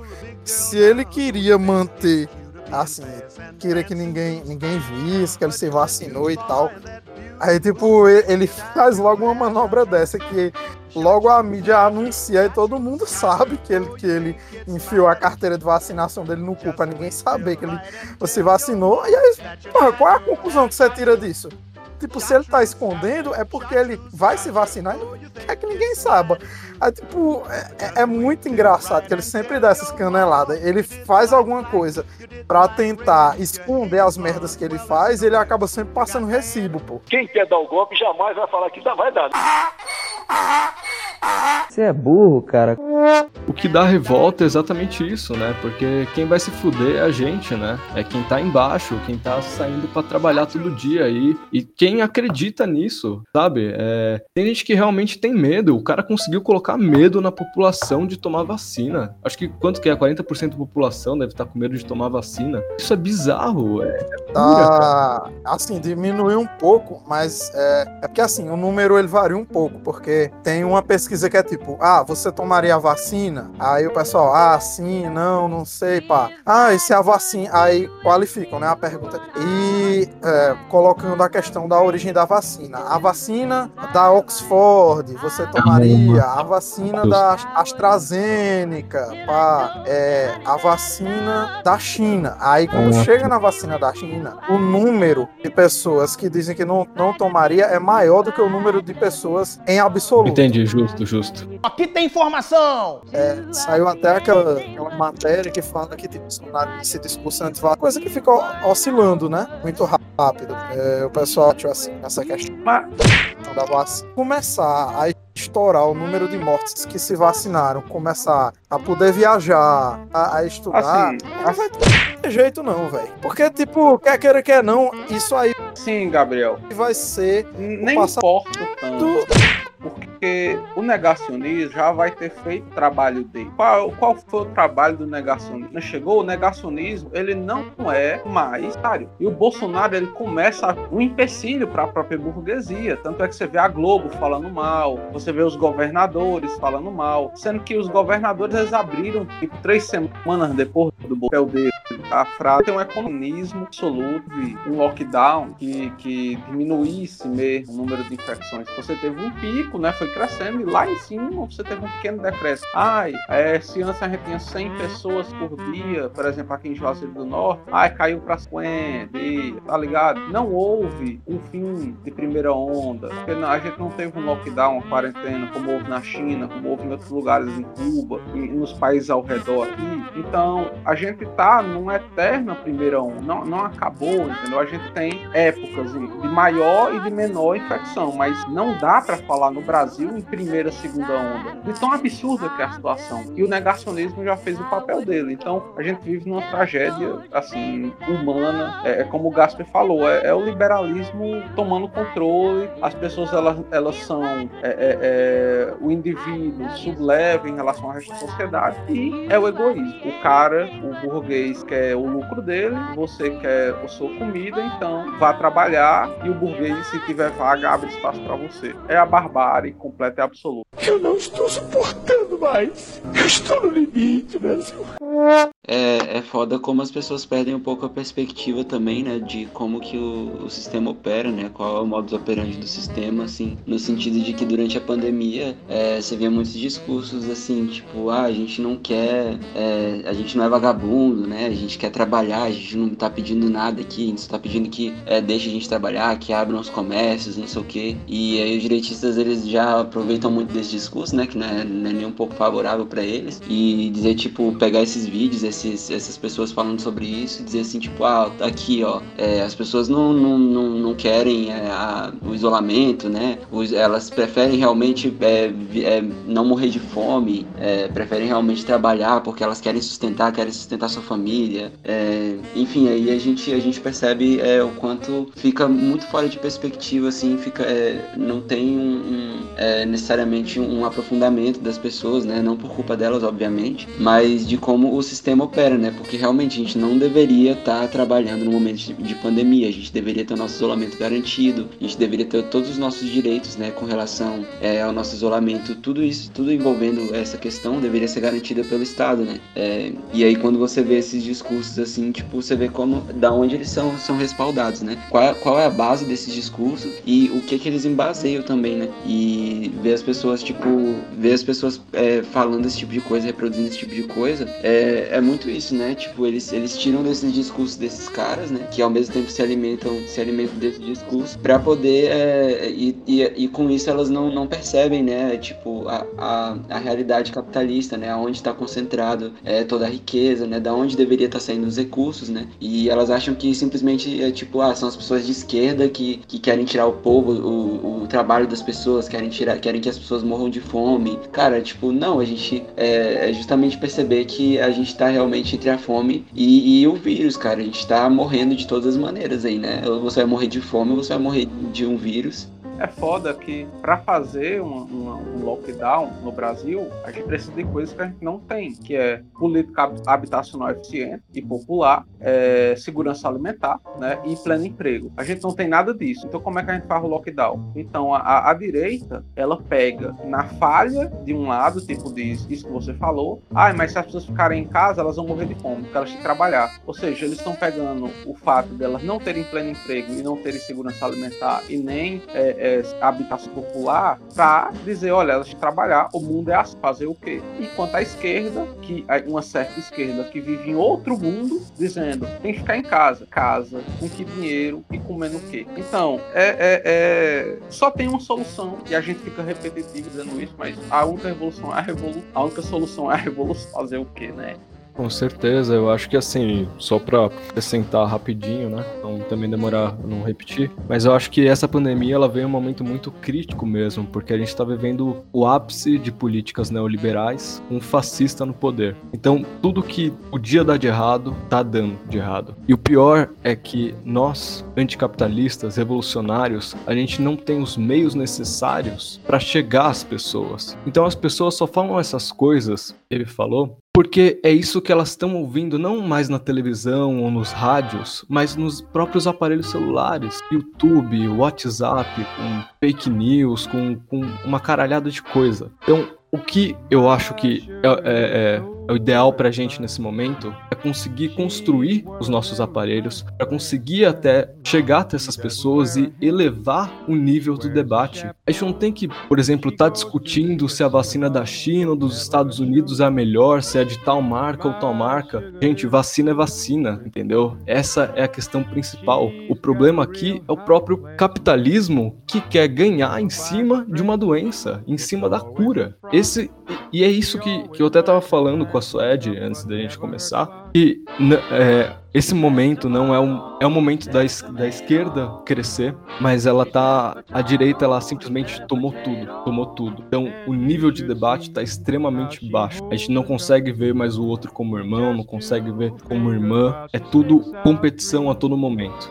Pois é. Então, mas como a gente avançou muito, a gente se aprofundou muito em alguns, em alguns temas, a gente avançou muito no tempo e não vai dar para ler todos os prints. Mas tem um que eu faço questão que seja lido. Eu vou pedir pro Gabriel ler, que é o do Rodrigo Constantino, que incomodou do Gabriel, que incomodou o Gabriel especialmente, e a gente acaba falando também sobre os cornos lá e os ANCAP do, do Capitólio. Lê aí, Gabriel, do Rodrigo Constantino.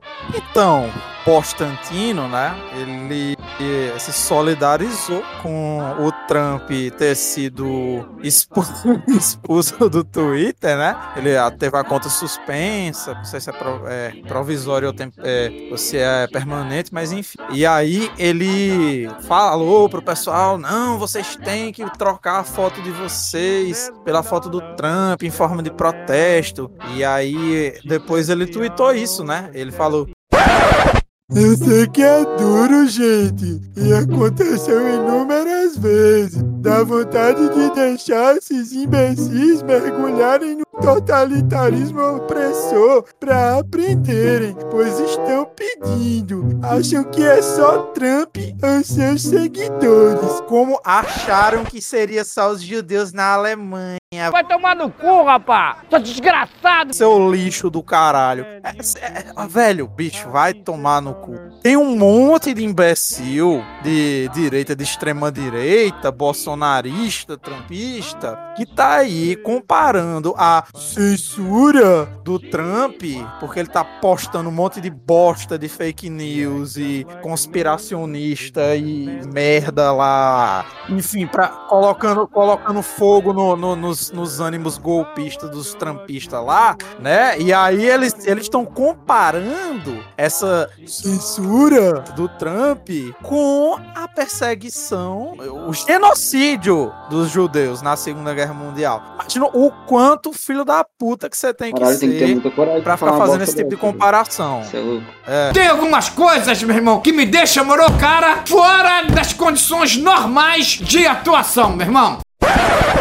Não, detalhe. Nossa, bicho. Detalhe, Gabriel, sobre o- isso do Trump. Ele tá esperando um monte de bosta fake news que não atendem mais aos interesses imediatos da burguesia estadunidense, que agora quer reconciliação. Ou seja, é isso. Na época lá que ele foi eleito, Até porque o Biden tá fazendo aliança com Deus e o mundo, né? é, o, Pra garantir a governabilidade dele. Então, tipo, não precisa do o Trump. Biden é o Alckmin dele. É, basicamente. É aquela coisa, era quem, era quem a burguesia brasileira queria, mas, mas que a conjuntura não permitia para os Estados Unidos deu. É verdade. Né? Eles conseguiram. É, e lá, o Biden é tudo que eles querem, né? Tudo que eles querem. Mas, enfim, sobre essa questão do, do Capitólio, o Biden já deu um indicativo que ele vai perdoar o Trump. O Trump não vai sofrer nenhuma. porque ele tá com esse custo. E outra, isso foi beneficiar. é, é, os democratas lucraram em cima disso. Porque, olha, eles conseguiram, parte do Partido Republicano, se afastasse do Trumpismo. Então, o Trumpismo ele vai ser cada vez menos uma coisa parlamentar e cada vez mais um movimento de massa fascista. Por um lado, isso é ruim, porque esse pessoal vem- vai, vai pro banditismo mesmo. Eu não acredito que isso vá debandar. Vai pro banditismo mesmo. A gente vai ter milícia trumpista formando. E, porém, vai ser cada vez menos um, um, um lance parlamentar. O- os, os republicanos que antes apoiavam o Trump, eles vão cada vez mais ficar unidos e vão se reconciliar com o Biden, que tem tudo para perdoar o Trump. Essa é a fórmula da guerra civil, cara. Nossa, Deus te ouça. Ô, louco. Ô, tomara. Tomara. Fogo na Babilônia. Durmo e acordo pensando nisso. Ele sempre passa seus comentários sobre essa merda antissemita aí que, que o Constantino postou. Cara, então, Constantino, ele é literalmente a escória de tudo que possa existir dentro do meio de comunicação e propriamente econômico. Esse cara, ele. Esse cara simplesmente. é, essa briga que ele teve dentro da Jovem Pan, que estava até comentando, eu acho que não foi por conta daquele comentário estúpido que ele fez, extremamente machista, de quanto ao estupro da, da menina, mas foi por outros motivos que estamos diretamente relacionados a isso. O antissemitismo é, é uma coisa que no Brasil existe, mas que tem um problema sério, porque o próprio Bolsonaro, ele não tem como, como fugir. Ele mesmo, por exemplo, pegando o caso daquele secretário dele, o Alvin, esse é o nome dele agora, que para É, é Roberto Alvim. Roberto Alvin, ele parafraseou o Goebbels, né? Com esse discurso nazista, Sim. Fez, fez a versão brasileira do, do, do vídeo de propaganda do Goebbels. né? É, do Goebbels, cara, exatamente. É, esse cara só caiu, não foi porque ele falou tudo que o Bolsonaro queria falar, mas ele caiu porque ele mexeu com parte da burguesia que é judia, né? É, é claro que não preciso falar isso, que é óbvio, né? Que nem todo judeu é burguês, mas existem judeus burgueses e eles simplesmente não permitiram esse tipo de, de agressão estúpida. O pessoal da comunidade hebraica que apoia o Bolsonaro, né? Inclusive o pessoal da comunidade hebraica. Um segmento aí, né? É, o pessoal burguês, o pessoal burguês, né? Os empresários da comunidade hebraica. É, Como a- a- a- na- nas próprias manifestações que rolaram pro- no Capitólio, né? Tem um segmento, tem um segmento ultra reacionário do judaísmo que participou. Aí você vê é, um segmento de extrema direita do, dos judeus que marchou ao lado de bandeiras supremacistas brancas antissemitas, né? Tem, tem uma galera que foi literalmente com suástica, teve galera que foi com os símbolos mais, entre aspas, discretos, né? É, a- símbolo, a camisa com a águia, com um código 6M, é, 6MWE, né? Que é 6 million, 6 million wasn't enough, 6 milhões não foi o suficiente, umas merda assim. Teve um cara que foi com a camisa, é, Como é que é? Campo, campo de é, Auschwitz e atrás tinha escrito Steph. Puta que- Tá ligado? Como se ele fosse a funcionário do campo de concentração de Auschwitz, enfim. Um monte de bosta. A própria bandeira confederada, por exemplo. Sim, mas eu acho que é um pouco, Sim, um sim. pouco sobre os Estados Unidos. É, pra gente é óbvio, não tem outra forma de aniquilar o fascismo é, a não ser a própria execução, né? É o tipo de gente que tem que ser executada, todos eles. Decapita todo mundo. Sim, tem que ser, tem que forcar esses caras. Eu não digo isso por conta de, uma vingança, sabe? Por uma coisa, é, sei lá, ai, você tá muito emotivo, seja mais racional. Não, não é isso. A questão é que não, não se quebra uma estrutura fascista, como já foi montado nos Estados Unidos e aqui no Brasil, e com uma simples eleição. Isso não vai acontecer. Uma coisa muito louca que eu achei no governo Trump foi essa chegada do 5G. Então, nos Estados Unidos tem 5G americano e o 5G chinês. Tem uma guerra econômica aí clara. O que acontece? O Trump, junto com os empresários e os próprios seguidores, começaram a disseminar notícias e o aparelho 5G chinês nos Estados Unidos ia transformar as pessoas em comunistas. Uma coisa assim cabulosa. Os raios, as ondas iam transformar em comunistas. Cara, eu não sei quem acredita nessa porra, mas o que, que, qual foi o resultado disso? O resultado foi começar a atacar fogo e quebrar as antenas de 5G dentro dos Estados Unidos, as chinesas, claro. Então, esse tipo de estrutura, que é claramente de uma guerra econômica, não se quebra do dia pra noite. Isso que eu tô falando de uma coisa assim que, que é extrema, porque o 5G aí tá, é uma espécie de uma revolução tecnológica que a gente vai, é, vai viver é, tudo bem próximo. Isso é uma coisa extrema. Imagina para pequenas coisas do, do cotidiano. Lembrando que, que o próprio Trump também quase vence a eleição. Isso não morre de um dia para noite. É, não tem jeito além de, de- de chutar esses caras para fora. E a única forma de chutar esses caras para fora é saindo da própria sociedade capitalista, onde esses caras não têm vez. A, a gente vê na própria né, a Alemanha Ocidental, né, a República Federal Alemã, reintegrou nazistas. Os nazistas que eram juízes durante a período hitlerista continuaram juízes no período pós-Segunda Guerra, enquanto na Alemanha Oriental, na República Democrática Alemã, o pessoal passaram o rodo, sumiram, né? É, é, eles tomaram o famoso chá de sumiço, né, na Alemanha Oriental, né? Enfim, eles tiveram plena liberdade para falar o que eles quisessem até dia tal, quando eles foram devidamente executados. Enfim, é, é, você vê essa diferença, né? O- o- o- tem um documentário na Netflix. Eu não, é, a gente sabe, né? Tem problema e muita coisa lá é de algoritmo, mas tem um documentário bom que eu achei essa semana que se chama O Contador de Auschwitz. Esse documentário ele é sobre um cara que foi autuado por participação no Holocausto aos 93 anos de idade. E o documentário procura responder uma pergunta: como é que ainda hoje tem gente que não foi punida da Segunda Guerra Mundial? Então eles tentam analisar a história jurídica da Alemanha no pós-Segunda Guerra e tal. Então, é uma coisa, como o Gato falou, esse pessoal é útil. A gente tem um exemplo do próprio Barbie, né? Não é a Barbie, a boneca Barbie, mas o, o, o Klaus o Klaus Barbie, o cara foi usado pra caçar o Che Guevara, tipo, 20 anos depois da Segunda Guerra Mundial. Ele foi, ele foi parceirão da CIA. A CIA ajudou ele a se esconder na Bolívia, cara. Mano, é cara é absurdo, louco. absurdo. Mas enfim, como esse podcast aqui já tá com 1 hora e 40 pelos meus cálculos, tá bom da gente encaminhar para as considerações finais. Então, Não, mas eu acho que a gente devia pegar só um print do, do Carluxo pra encerrar com chave de ouro. fala, Gabriel. Porque eu quero muito, eu quero muito botar, quero muito botar a musiquinha. Só, DJ, bota aí o tema, o tema do arquivo X. Que essa aqui merece. Fala, Gabriel. Olha, Manda aí. olha, olha, olha. E eu quero que vocês, eu quero que vocês me digam o que é que vocês entendem disso aqui que o Carluxo escreveu. Se liga, se liga só, se liga só. Caralho, Marquinho, esse é o boldo bom. Deixa com a cara magoada.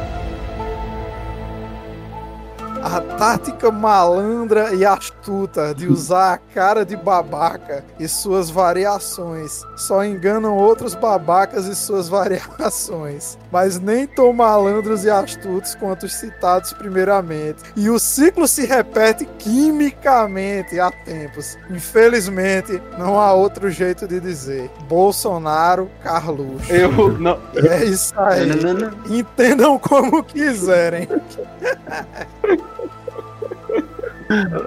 Eu, eu, eu devo dizer que eu não entendi Eu porra gosto, nenhuma. eu gosto desse daqui também, ó. Os calças apertadas querem meu pai desarmado e nu na savana do establishment. Enquanto as hienas e abutres jogam as cartas na mesa sórdida de um bumbum guloso qualquer. Tudo como previsto. Tudo como previsto. Julguem com seus próprios meios. Não prevalecerão. Caralho, velho, é- cara, é- como- é aqui tem essa aqui. A que ele fala. As lâmpadas de vidro estão queimando. Logo virá a égua descorada. e depois dela, os outros. A lula gigante e a chama escura. O leão e o grifo. O filho do sol e o dragão do pantomineiro. Não acredite em nenhum deles. Lembre-se dos imortais. Cuidado com o Senescal perfumado. Mas- O, o foda é que esse aqui é. O foda é que esse último aqui ele é fanfic, né? Porque os caras pegaram um, um trecho do, do, do livro do Game of Thrones, né? Mas, porra, isso é totalmente uma coisa que o, o Carlos Bolsonaro falaria, porra. Puta que É, que ele pariu. deixa o corretor do telefone dele escrever sozinho, tá ligado? Sei lá, vai apertando só a palavra do meio. Nossa. Não, e os caras. Teve um cara que fez um algoritmo, velho, que é o gerador do Carluxo. tá ligado? E aí, tipo, você. Você bota lá e ele cria um texto aleatório do Carluxo. E agora, eu- agora eu queria achar aqui, peraí. Eu, peraí. Eu vou, vou, vou botar pra gerar um, tu, um tweet do Carluxo aqui. É, deixa eu fazer um bem maluco aqui. A gente devia fazer um, po- um podcast qualquer dia só com esse gerador aí. O gerador do Coloca Carlos. esse gerador. Ai, meu Deus. A mídia podre está toda unida em torno de mais uma narrativa boçal. O problema não é de governo, é da nação. Não caiamos na esparrela destes, porcarias. Só vejo todo dia a roda girando em torno do próprio eixo. E os que sempre nos dominaram continuam nos dominando de jeitos diferentes. O enredo contado por grupelhos e os motivos cada vez mais claros com um cifrão no lugar do S. Lamentavelmente são rapidamente absorvidos por inocentes. Nunca deixem te convencer que você é um bichinho do sistema. Que viagem é essa, velho?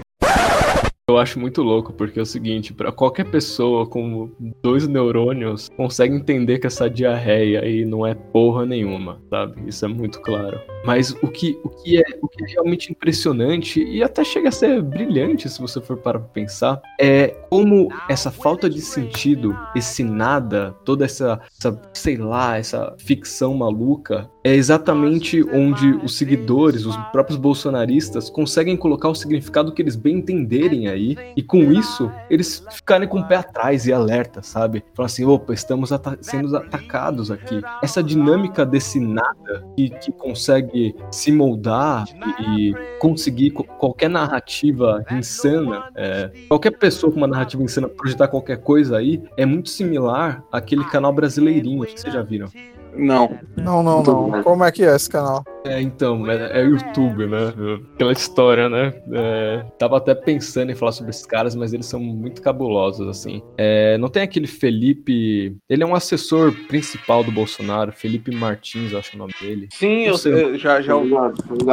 Ele sabe esse cara, ele é bolsonarista, esse lance de cruzadas e o caralho, e ele financia esse canal no YouTube. E são dois caras que eles se vestem de palhaço, eles colocam a voz grossa, assim, distorcem. E eles ficam colocando, assim, é um vídeo de, sei lá, 20 minutos e dentro desses 20 minutos, 18% não tem sentido nenhum. É só, sei lá, filme antigo, propaganda antiga, umas coisas sem nexo e no meio disso eles vão falando umas palavras, assim, sem, sem sentido, mas que tem algum sentido no contexto do que eles acreditam, sabe? É um canal que ele é claramente fascista. E o que acontece? Dentro dessa falta de sentido, desse jogo estético de imagens constante, sabe? Essa, é, essa, essa demanda constante por atenção, é aí que eles conseguem, de fato, passar a mensagem deles. É dentro desse nada que os próprios seguidores conseguem projetar e vão encaixando as coisas que eles bem entenderem. É muito insano isso. E é o que o, é o, que o Carluxo faz. Tanto é que esses caras estão conectados, né? É o próprio dinheiro do, do Bolsonaro que vai para esse canal do YouTube. É, é como se fosse essa coisa, tipo, ah, ele tá falando por código, porque é, não pode ficar muito óbvio, ele quer dizer uma coisa de um jeito que só a gente entenda, é, pode ser interpretado dessa forma, né, como uma coisa meio que é... Cara, tem uma. Eu não sei se vocês conhecem, mas tem um. Esse gabinete do ódio que o Carluxo criou, ele não é, ele não é uma coisa original, né? Ele, ele se parece muito, se parece muito não, acho que ele é uma cópia é, de um de um outro, de uma outra rede de teoria conspiratória que tem nos Estados Unidos, se chama QAnon. Eu acho que a gente devia fazer Ah, um episódio claro. só sobre o QAnon. Inclusive, acho que a gente devia chamar o Gasper para esse episódio. Oh, sim, eu, eu realmente não, não sei muito, mas eu posso pesquisar. Eu sei, assim, por cima, mas Cara. eu não sei a fundo, assim, do que é. Aí, já tem, já tem ideia para um próximo episódio aí. Vamos seguir. Ei, mas vamos fechar, vamos, vamos fechar aqui com, com o tweet mais legal aqui de todos, né, do Carlos Bolsonaro, que é esse daqui, ó. Todo mundo próximo do Lula é envolvido em corrupção, menos ele. Incrível como esse homem consegue ser puro no meio de tanto, tanto familiar ruim. Você é o bichão mesmo, hein, doido? Disse o cara cujo pai vive num condomínio cheio de miliciano bandido, né?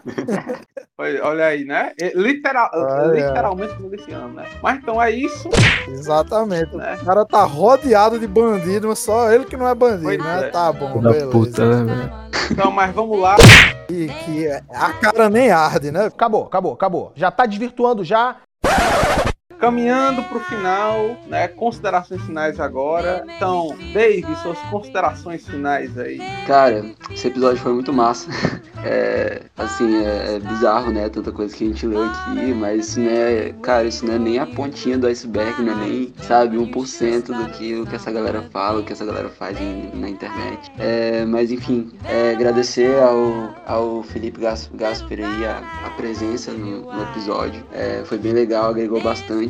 E assim, não vou fazer jabá nenhum não, porque eu não tenho nada independente, né? Mas me sigam lá nas minhas redes sociais, arroba no Instagram, tem umas lives legais lá. E é isso. Passa a bola aí pra vocês. Fala aí, Gabriel Carvalho, considerações finais. Foi massa demais, velho. Eu acompanho o canal do, do Felipe tem um tempo já. É, com um brother, né? Meu, meu amigo Ricardo, meu anarquista de estimação, postou um vídeo do Felipe no, no grupo lá de Ciências Sociais, que é o vídeo dele é, aloprando o. O Eduardo Marinho.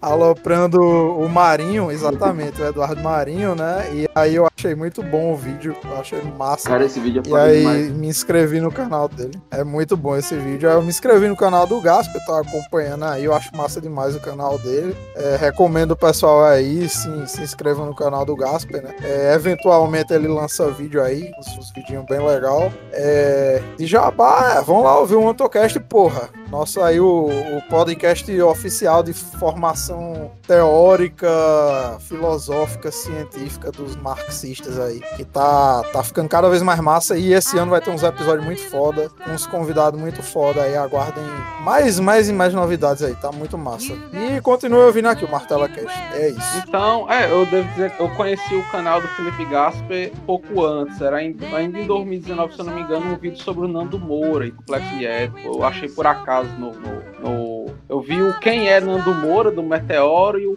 e o YouTube me recomendou o do Nando Moura do Gasper, né? Que ele fala sobre a relação do, do- do Nando Moura com o pai. Esse vídeo é muito bom também. Mas enfim, estamos falando dele aqui, vamos deixar ele falar. E aí, Felipe Gasper, suas considerações finais.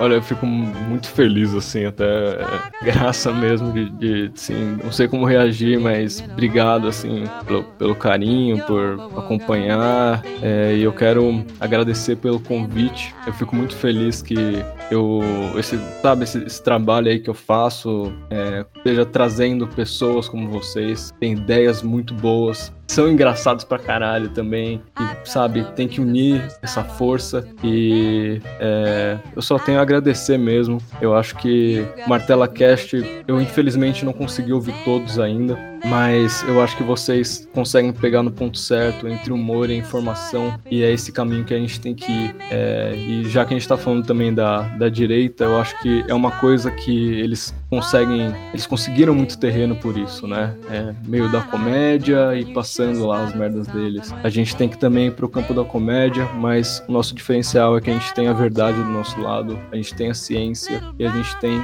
a, a vontade é, de, de construir uma nova sociedade com irmãos e irmãs que vivendo em harmonia. E é isso que a gente tem que lutar. Então, obrigado pelo espaço. Espero ter cons- conseguido contribuir com alguma coisa. E tamo junto, vamos pra cima.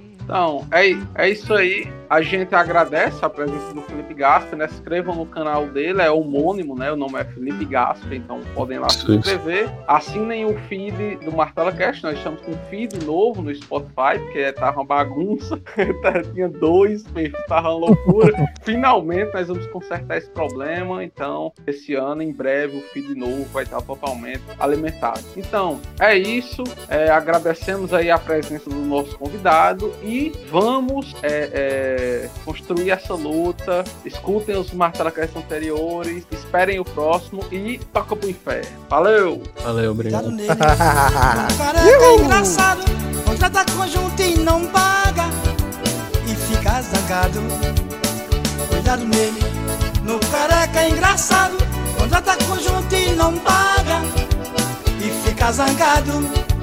E outro dia ele era meu amigo e depois zangou comigo porque não conseguiu mais me enrolar. Tentou pra muita gente querendo me esculhambar. Eu tenho uma desconfiança que um cara daquele não vai me surrar quem vinha contra mim, apanha ou morre. Vai se mudar de um lugar, mas cuidado nele. No careca é engraçado, contrata conjunto e não paga e fica zangado. Cuidado nele. No careca é engraçado, contrata conjunto e não paga e fica zangado. O bicho é feio, que parece um corujão. Tem a careca pelada, as pernas finas e o buchão. Enrolou o Piauí, quer enrolar o Maranhão. Cadê? Alô, Campo Maior! Vocês viram o careca por aí? É? Cadê?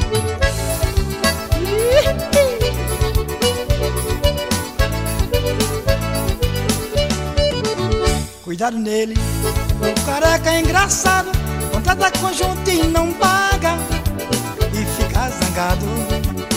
Cuidado nele, no careca é engraçado, contrata conjunto e não paga e fica zangado. E outro dia ele era meu amigo e depois zangou comigo porque não conseguiu mais me enrolar. Tentou pra muita gente querendo me esculhambar. Uma desconfiança que um cara daquele não vai me suar quem vinha contra mim. Apanha ou morre, ou se mudar de um lugar, mas cuidado nele. No careca é engraçado, contrata conjunto e não paga e fica zangado. Cuidado nele. No careca é engraçado, contrata conjunto e não paga e fica zangado. Cuidado nele. Careca é engraçado, contrata conjunto e não paga e fica zangado. Cuidado nele. No careca é engraçado,